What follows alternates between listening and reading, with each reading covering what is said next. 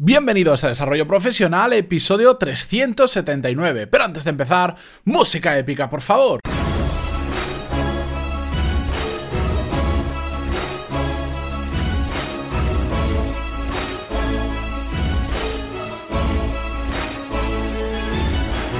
Muy buenos días a todos y bienvenidos un martes más a Desarrollo Profesional, el podcast en el que hablamos sobre todas las técnicas, habilidades, estrategias y trucos necesarios para mejorar cada día en nuestro trabajo. En el episodio de hoy os traigo tres cosas que podemos hacer fuera de nuestro trabajo para mejorar en nuestro trabajo. Y es que a veces estamos eh, muy concentrados en cómo invertimos el tiempo durante las horas de trabajo, cómo somos más productivos, cómo llegamos a más o cómo hacemos mejor las cosas, que este podcast trata de ayudar en todos estos temas, pero también hay muchas cosas que podemos hacer fuera de nuestro trabajo que van a repercutir directamente en esas horas que vamos a estar invirtiendo en el trabajo y sobre todo en nuestra carrera a medio y a largo plazo que creo que es donde todos deberíamos estar mirando constantemente, no solo en el día a día, sino en una visión más allá hacia dónde queremos que se dirija nuestra carrera profesional o hacia dónde queremos dirigirlas nosotros directamente, ¿de acuerdo?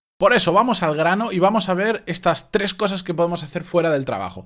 La primera de todas es asistir a eventos. Y aquí lo he comentado y las últimas semanas lo he dicho un par de veces porque he empezado a ser más activo en el hecho de ir a eventos y lo he comentado otras veces que, bueno, que creo que hay que tener cuidado, que no nos tenemos que pasar porque los eventos funcionan muy bien pero también nos pueden hacer perder mucho el tiempo. Tenemos que seleccionar con rifle de francotirador a qué evento vamos a ir y no simplemente ahora decir vamos a todos. Porque, bueno, sobre todo en estos eventos que son charlas, que son de diferentes temáticas, pues mm, en la gran mayoría eh, de esas charlas, pues igual van a hablar de temas que pueden ser interesantes, pero que puede que no nos interesen tanto, o los ponentes no son tan buenos como nosotros creíamos, que esto suele pasar muy habitualmente, ¿de acuerdo? Porque, bueno, ya entraremos un día con el tema de los eventos que, que me interesa mucho, que me gusta y que creo que hay un potencial ahí muy desaprovechado. Mi opinión es que no os paséis, que vayáis, pero seleccionándolos muy bien. ¿Y por qué después de decir esto recomiendo una cosa que podemos hacer fuera de nuestro trabajo para mejorar nuestro trabajo es ir a eventos? Bueno, pues porque nos ayudan a estar si son eventos de nuestro sector, a mantenernos en, al día de las novedades, de qué está evolucionando, de cómo está cambiando. También nos permite aprender de cómo lo hace la competencia, sobre todo cuando se trata de ferias o cosas similares o cuando hay charlas donde una persona, un ponente que pertenece a nuestra competencia está contando algo de cómo lo hacen, pues está muy bien para saber por dónde van y sobre todo está para mí muy bien para hacer networking con gente de nuestro mismo sector, porque en cada evento que vamos deberíamos proponernos conocer al menos una persona que no conozcamos, una persona que esté allí. Y si no, lo que yo recomiendo, y esto profundizaremos cuando hablemos solo de eventos, es invitar a gente que os acompañe al evento, gente que sepáis que le puede interesar y así aprovecháis ese momento pues para mejorar la relación, para crearla si aún no existe o si es muy débil o para mejorarla si ya existe, ¿de acuerdo? Muy, muy importante este tema de hacer networking en los eventos. Es una forma de de afianzar relaciones dentro de un contexto eh, profesional. Y funciona súper bien, pero lo veremos en detalle cuando hablemos de este tema, cuando le dediquemos un episodio o una serie de episodios solo al tema de los eventos. Más que podemos hacer es no solo ir a eventos de nuestro sector, sino ir a eventos de otros sectores, sectores que sean complementarios al nuestro para digamos, salir de nuestra burbuja, porque al final lo que le pasa a mucha gente es que se dedica al sector, vamos a poner, de las franquicias de restauración, como me pasaba a mí hace unos años, y parece que todo a lo que vayas esté relacionado solo con ese tema y, no te gusta salir de esa burbuja porque es de lo que controlas y, y, crees que solo hay que aprender ahí. Y es un grave error cuando cogemos sectores complementarios podemos aprender cómo se hace en ese sector y de ahí extrapolarlo al nuestro, sacar ideas nuevas de cómo lo hacen otros y trasladarlo al nuestro. Siguiendo con el ejemplo, si te dedicas al sector de las franquicias de restauración, pues ve a una feria que sea de franquicias, pero de tiendas de moda, que dices, si no tiene nada que ver conmigo, no, realmente tiene mucho que ver contigo. Evidentemente no vas a hablar de comida, vas a hablar de ropa, pero sigue estando dentro del marco de las franquicias en este caso. Si os dedicáis, por ejemplo, tengo un amigo que se dedica al sector farma, en concreto a la parte de compras. Bueno, pues tiene que buscar sectores que sean complementarios, que se dediquen a venta de empresa a empresa con mucho volumen, que es lo que hace él, pero que no sea siempre relacionado con el sector farmacéutico. A ver cómo lo hacen otros directores de compra, cómo les sirven a ellos, cómo hacen las negociaciones, cómo pactan precios, cómo lo que sea, aprender cómo lo hacen en otros sitios y ver si también cuadra en nuestro sector. O si trabajáis, trabajáis en una empresa que se dedica a hacer servicios tecnológicos, desarrollo de software o cosas así, bueno, pues iros también a ferias de eh, a alguna feria que ofrezcan servicios también de empresa a empresa, pero que no sean tecnológicos, que sean eh, en el mundo offline, que sea venta directa de un producto, para ver, por ejemplo, cómo hacen para vender ellos de empresa a empresa, cómo gestionan la venta, cómo hacen el tipo de pago, cualquier cosa que podáis aprender y lo podáis trasladar después a vuestro sector.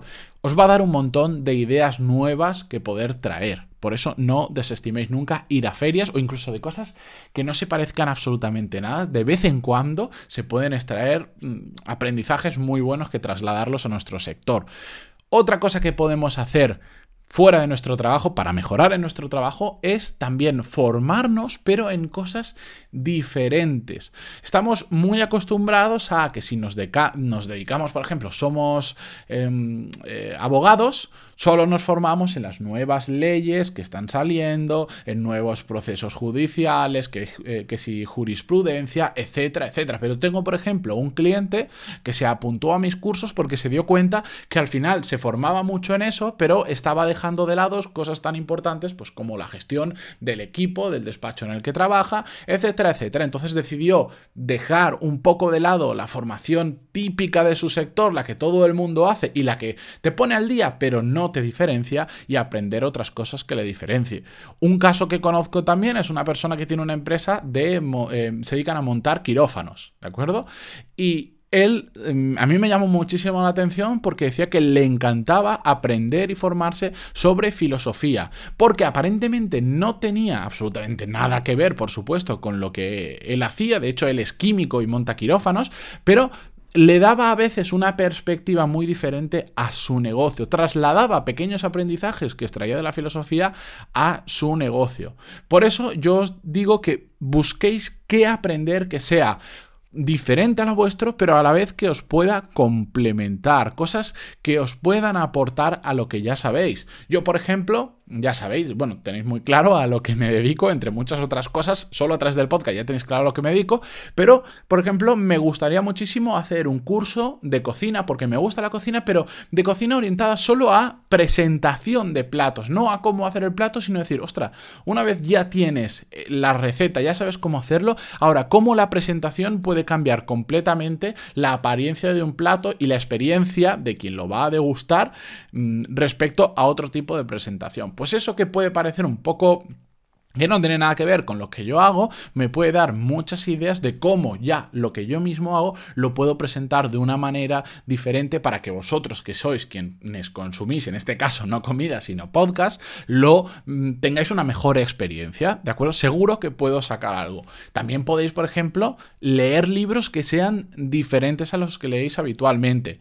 Yo esto, sabéis que vengo del mundo del emprendedor y al final, ¿qué pasa? Que todo el que está en ese mundo se ha leído los, los mismos 20 libros, que son los típicos, todo el mundo sabe lo mismo, todo el mundo hace lo mismo, y por lo tanto la mayoría llegan a los mismos resultados. Funciona súper bien de repente coger un libro que no tenga absolutamente nada que ver, y aunque el 99% del libro igual no os aporta nada a efectos de vuestro trabajo, siempre hay un 1%, siempre hay una idea que de ahí sale y que podéis aplicarla en vuestro trabajo. Yo, por ejemplo, de vez en cuando salgo de los libros típicos que me gusta leer. Yo siempre leo por, para aprender, nunca leo novelas. Por, bueno, un día sí que os lo cuento. Pero dentro de, ese, de, esa regla que yo tengo, pues igual un día me da y me pongo a leer sobre tipos de motores eh, para coches.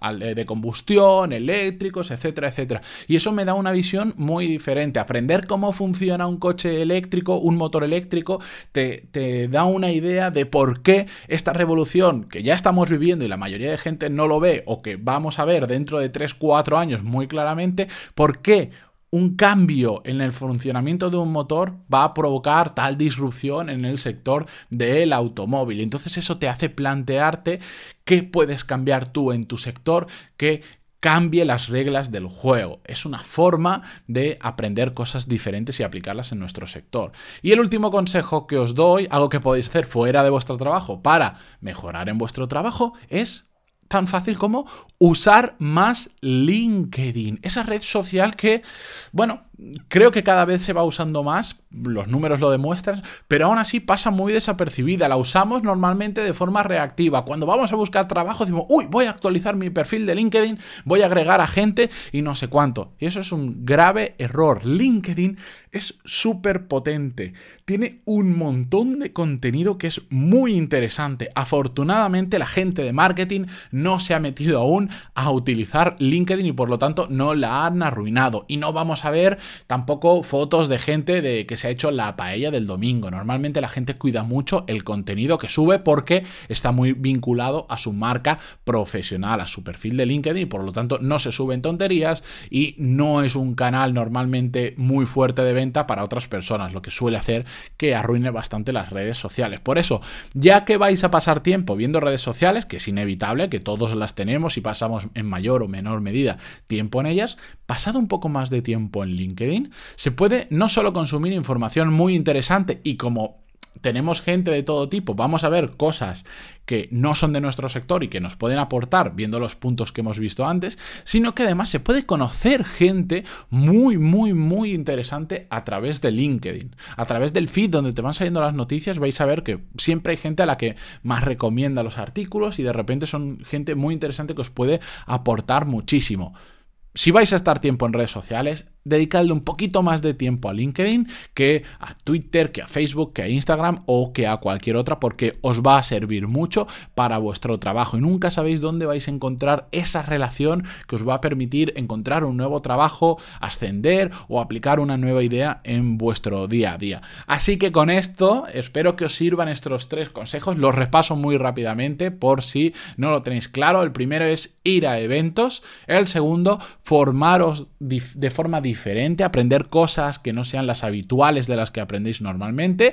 Y el tercero, usar más LinkedIn, que por cierto, en pantaloni.es, en mi plataforma de cursos de management y desarrollo profesional, tenéis un curso entero de LinkedIn para sacarle verdadero provecho. Pegadle un vistazo que está muy interesante. Y además, ya lo sabéis, tenéis cuatro clases gratis para probarla. Y si alguien quiere probar exactamente el curso de LinkedIn, que me diga y veré cómo hago para darle acceso a una parte del curso para que vea cómo funciona, ¿de acuerdo? Dicho esto, yo mañana os espero con un nuevo episodio. Muchísimas gracias por estar ahí, por vuestras valoraciones de 5 estrellas y si os ha gustado, dadle a me gusta en iVoox o en la plataforma que estéis escuchando el podcast porque se agradece muchísimo. Hasta mañana.